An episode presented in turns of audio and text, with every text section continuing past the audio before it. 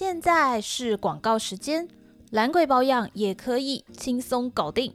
上次开放免费索取试用包，四个小时就快速额满的本职研究，终于要来开团喽！我们自己是经过长达两年的试用，可以很自信的跟大家说，这一家 MIT 保养品品质真的很优，而且价格也很亲切，可以放心用起来。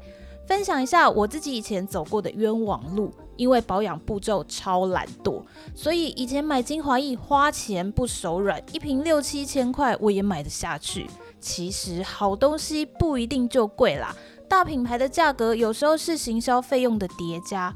换了本职研究以后，我才发现，哎，肤况变得更好了，而且费用只要以前的十分之一，真的是相见恨晚。这一次的团购呢，只到六月三十号就截止喽。系列组合免运优惠，每单再额外赠送干洗手保湿凝胶一入。购买链接请看资讯栏。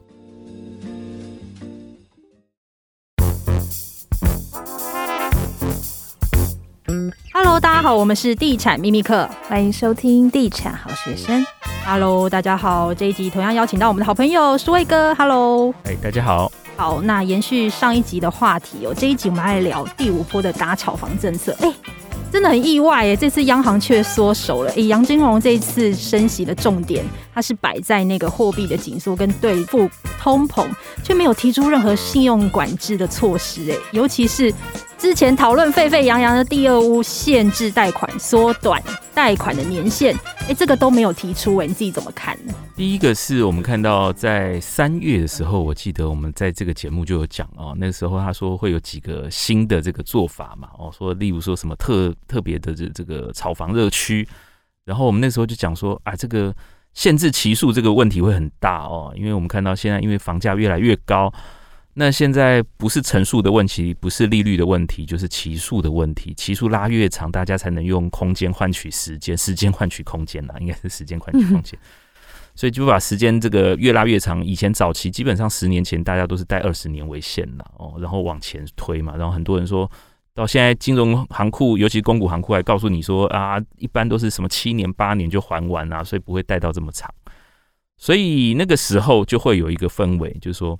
哎、欸，啊，那到底到底是谁贷那么长啊？投资客吗？是投资客吗？就是第一个就是减轻，我们说它的目的就是减轻财务的压力嘛。那谁需要财减轻财务压力？第一个就是他买房的时候稍微有一点勉强啊。如果二十年改三十年，他就可以喘一口气啊。尤其是可以贷到三十年甚至更长哦，就是年轻人。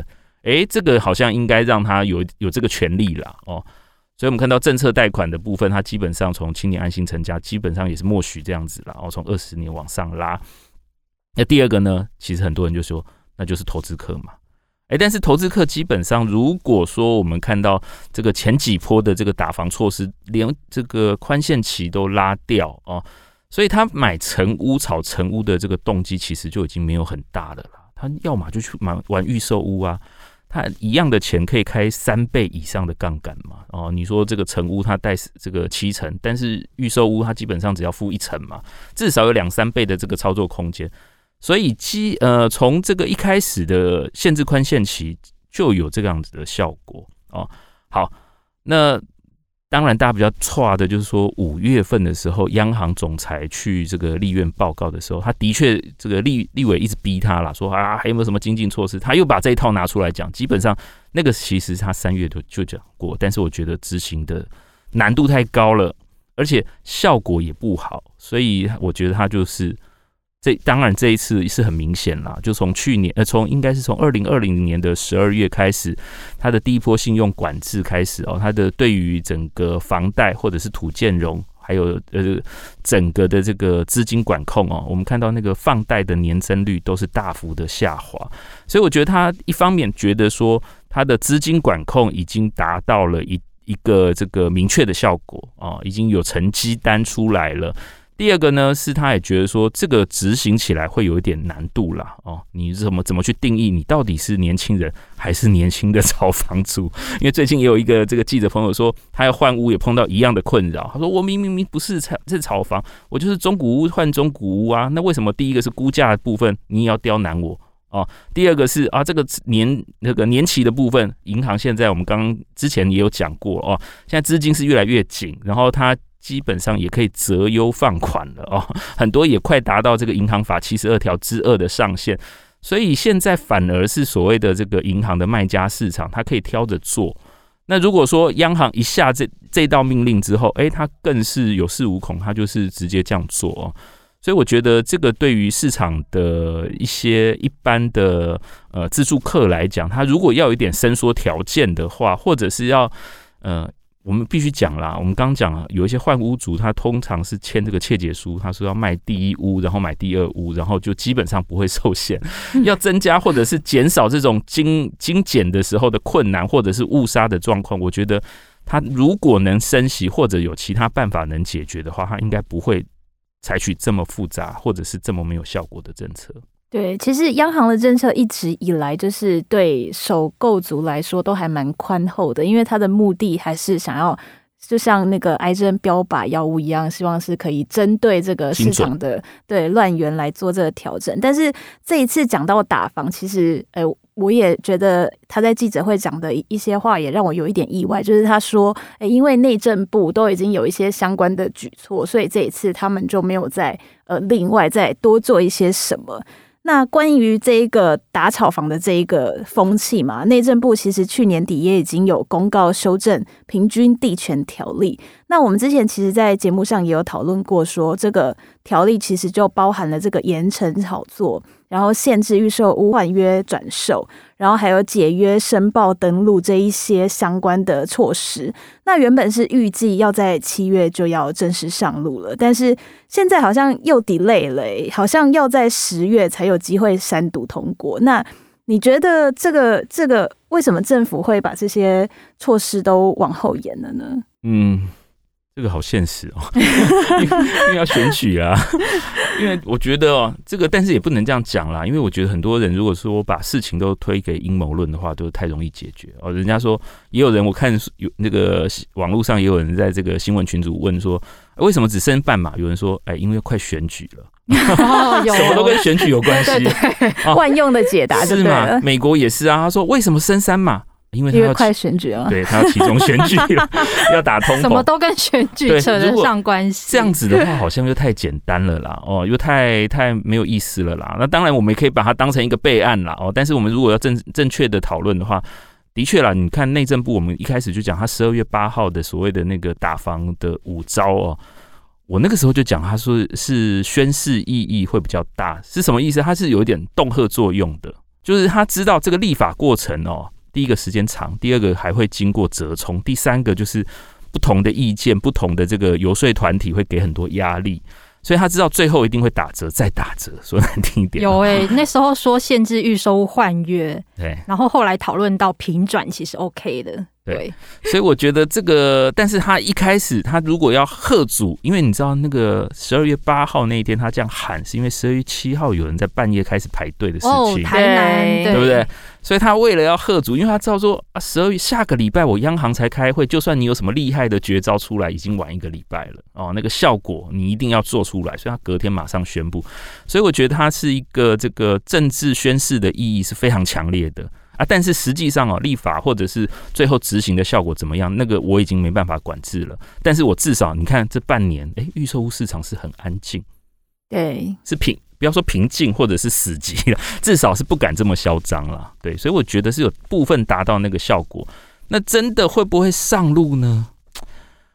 以过去哦，内政部这个我们说实价登录都是打对折的这个状况来看哦，我觉得应该是会上路啦啊！但是你说有人说这个，我我也不要说风凉话啦，就说啊这个什么生命一定会找到出路啊，大家一定会找到一个投机的方法啊，或者是怎么样？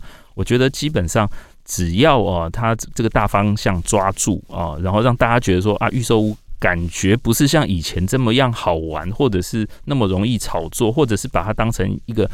金融商品在操作排挤到我们正常自助客的权益的话，我觉得就这个就有一定的效果。好，那你如果说建商真的去游说哦，或者是这些销售团体真的去游说，诶，真的让他这个这个是我们说他这个执行效果或者是法条的这个呃效力啊衰退很严重，根本没办法管制的话，哎，这市场也是有规律的。因为这几年必须讲很多区域就是供过于求了哦。那你现在金融一紧缩，没关系，都给你做换约，都给你平转。那到时候你还是要去贷款呐、啊。贷款的时候，我们刚讲为什么央行都要跑到前面？因为贷款的时候就见真章，是就见光死了，对不对？对，对，所以我们还是可以期待一下啦。就是今年十月，我们就会知道这个打房五招会不会真的。呃，高高举起，轻轻放下，剩三点五招之类的。呃真的不晓得，因为你说七月美国还要加息，对，他本来说他这个本来我们看那个点阵图说他加到不到两趴嘛，到年底之前，那现在可能要加到四趴哎。哦，他如果这样子做这个，本来是做这个平快，现在做高铁的话，那我不知道会发生什么，又快又猛，不知道发生什么事情。所以到九月的时候，那个市场状况可能又完全不一样。是，就像我们三月的时候也没有想到说，哎、欸，我们这一次居然就只升本嘛。那时候也觉得说，哎、欸，央行应该也会跟跟这个脚步跟得蛮紧的。所以真的市场的状况也是一直在变化。是。好，那因为最近市场转淡了嘛，似乎土地跟建筑投资也受到蛮大的影响哦。对呀、啊，呃，我们看到前两年哦，基本上这个全台的这个土地交易都有破三千亿哦。那如果上半年的话，至少都有六七百亿跑不掉了哦。那甚至我们看到很多这个除了预售这个从化区的土地在标售很热之外啊，然后市区有一些这个 motel 啊也在卖啊，甚至什么教会啊、幼稚园、幼稚园都很热，对不对？对。哎，但是今年就没有这种事情了啊。但是你说那些刚才讲幼稚园啊、motel，它的那个都跟啊、围老的那些容积奖励都没了吗？还在啊。那为什么不买了？为什么？第一个就是，呃，贷款只能贷四成，土建融受到影响。对啊，第二个，他限期你开工，你不能养地，十八个月就要开工。哇，那现在，我现在就算开工了，我我怎么这个工料的成本的这个问题哦，我马上就要碰到了。然后再来就是，哎，那我如果开案以后，我要做什么产品卖给谁啊？以前说难听一点，我还可以哎，这些有一些这个建商很厉害啊，说我这个就是投机产品哦，这个投资产品了啊，投资客 不小心口误了，投资客会喜欢的，或者是哇很多自产客喜欢了。现在市场冷了，它的销售去路其实就被锁住了。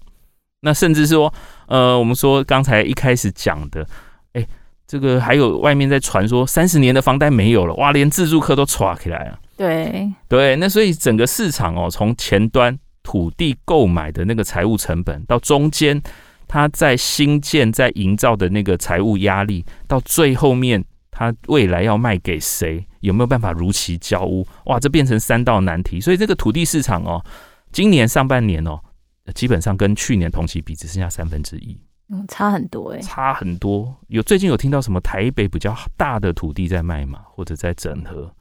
都没有了嘛？对哦啊，中部好像也没有嘛。哦，之前说什么百亿大安要标售，也都没消息。哦，现在只有零星，零星什么？呃，高雄 上这个礼拜北高雄哦，嗯、这个地震局在标的，哎，全雷打，但是它其实溢价率就三成左右哦。呃，非常平稳啦，而且是北高雄嘛，就是男子啊，基本上还是有科技题材的、呃、哦。